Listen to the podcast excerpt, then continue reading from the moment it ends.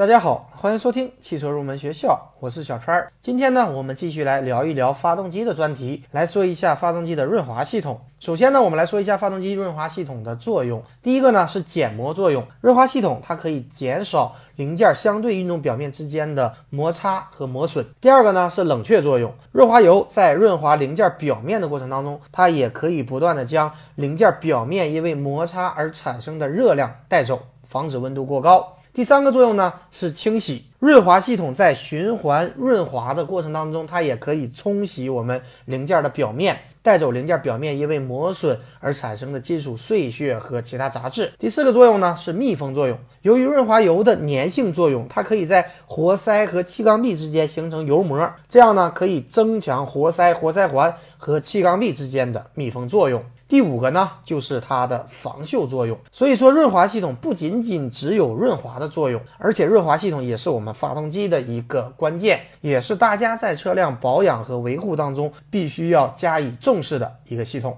然后呢，我们来说一下润滑系统的润滑方式。在汽车发动机上，现在绝大多数都采用以压力润滑为主、飞溅润滑为辅的润滑方式。在发动机当中，对于承受载荷比较大。运动速度相对比较高的摩擦表面，我们要不断的将润滑油以一定的压力送到两个摩擦表面之间的缝隙当中，形成油膜来保证润滑。这种方式呢，我们就叫做压力润滑。但是对于承受载荷较小的摩擦表面，润滑要求并没有那么高。我们就可以通过飞溅润滑的方式来进行润滑。飞溅润滑呢，就是通过飞溅起来的油滴或者油雾来润滑零件的摩擦表面。而对于发动机以外的辅助部件，比方说水泵、启动机、发电机，大家可以采用定期注入油脂的方法来进行润滑。下面呢，我们来说一下发动机润滑系统的主要构造。第一个是油底壳，油底壳它通常安装在发动机的底部，主要是用来储存润滑油，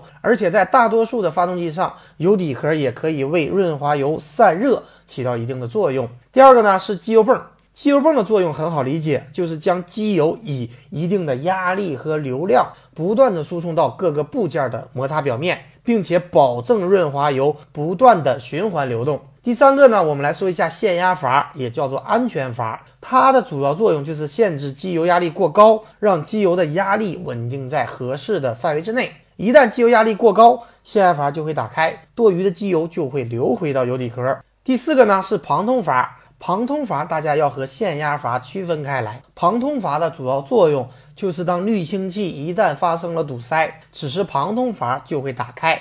这样呢，机油可以不通过滤清器直接进入到主油道之内，保证在滤清器堵塞的情况下，同样可以对各个部件来进行润滑。第五个呢，我们来说一下机油滤清装置。现在的轿车一般都有一个集滤器和一个机油滤清器。集滤器是安装在机油泵之前的吸油口端。它的主要作用呢是防止较大的杂质进入到机油泵当中，而我们重点要说的是机油滤清器，因为机油滤清器是大家每次保养都要进行更换的项目，所以重点来跟大家说一下机油滤清器。它的主要作用呢是过滤发动机当中的金属碎屑和机油当中的有害杂质，延长我们发动机的寿命。机油滤清器的上游是机油泵。下游呢是发动机当中需要润滑的各个零部件。机油滤清器的主要原理就是，当携带着有杂质的机油进入机油滤清器时，大于止滤芯孔的杂质就会被拦截过滤下来，并沉积在止滤芯的外表面上；而和止滤芯孔相等的杂质就会被镶嵌在滤芯的纤维孔当中，而小于滤芯纤维孔的杂质就会随机的穿过止滤芯。而当这些杂质流经强磁滤芯时，对发动机危害最大的铁磁性杂质就会被强磁吸附住，避免这些铁磁性的杂质对发动机造成磨损。从机油滤清器的原理，大家也可以看出，滤清器的性能是很关键的。劣质的机油滤清器可能会对发动机产生很多的影响。比方说，我们用低价格的滤纸作为滤芯儿，因为它的孔径比较大，而且均匀性也很差，那么过滤的效率就会很低。另外，比方说用普通的橡胶来代替耐油的橡胶，那么由于它不耐油，密封性就可能变差。所以说，劣质的机油滤清器某一方面不达标，就会对发动机产生一定的影响。这也是为什么我总是建议大家，机油滤清器尽量要换原厂的，即使不换原厂的，也要换好的。而且我们每次更换机油也一定要一起更换机油滤清器。可能很多车主车子年限久了，就会忽略车子的养护，就只换机油而不换机油滤清器，这是不可取的。第六个，我们来说一下机油压力报警装置，主要包括机油报警灯。报警灯呢，它可以通过机油压力传感器来显示发动机内机油的压力状况。这个指示灯在车辆质检时它是点亮的，而车辆启动以后会自动熄灭。如果这个指示灯常亮，说明这台车的机油压力不符合规定的标准，需要进行检修。但是由于机油压力表和机油压力传感器它不能够保证必要的测量精度，所以在我们进行检修时，我们可以通过专用的油压表来进行测量。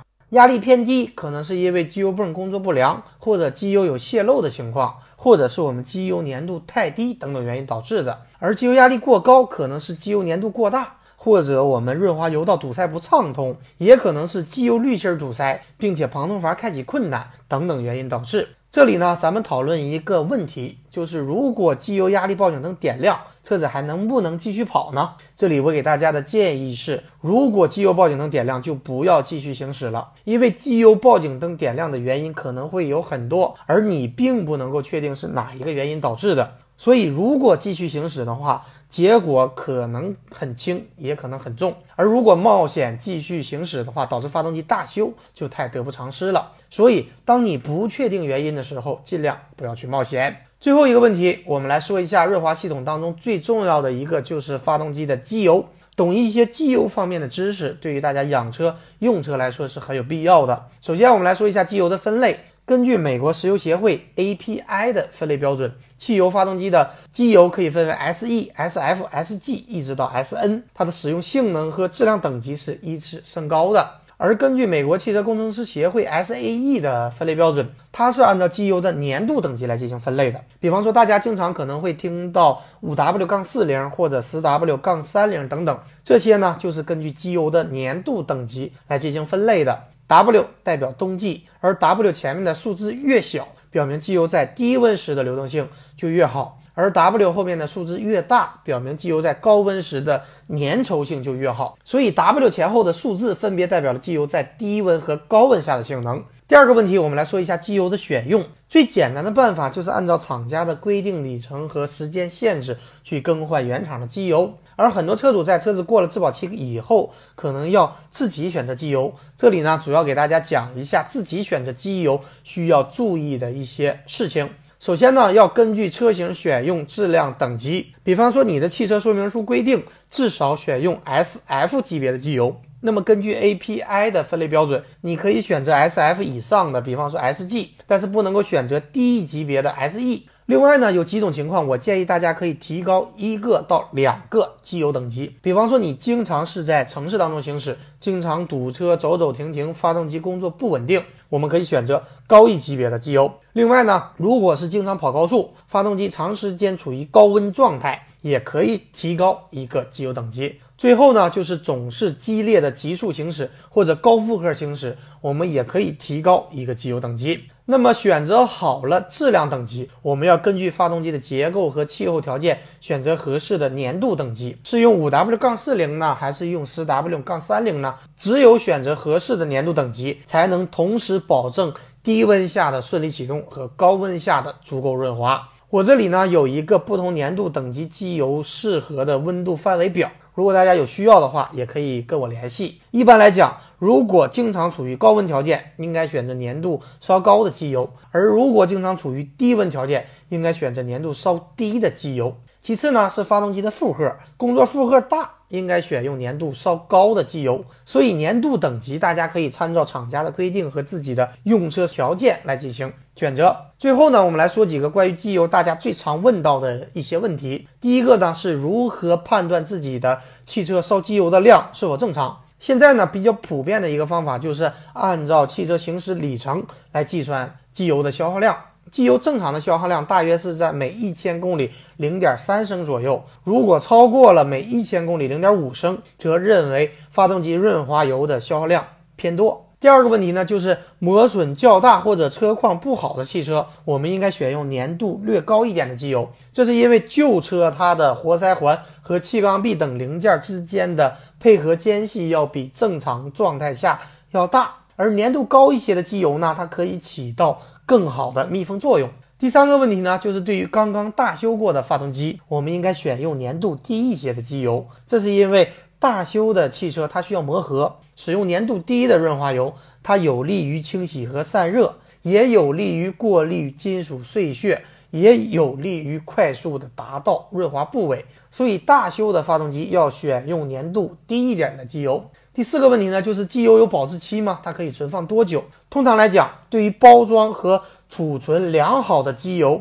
一般可以存放两到三年；而对于已经开封但是没有用完的机油，即使我们保存良好，也只能存放大概半年的时间。所以大家在选择机油的时候，也要查看一下机油的生产日期。对于时间久的机油，如果已经出现了沉淀或者色变，就不要再选用了。好的，以上呢就是本期节目的全部内容。如果大家有关于汽车方面的问题，可以添加我的微信三三五三五二七八六九。我们下期节目再会。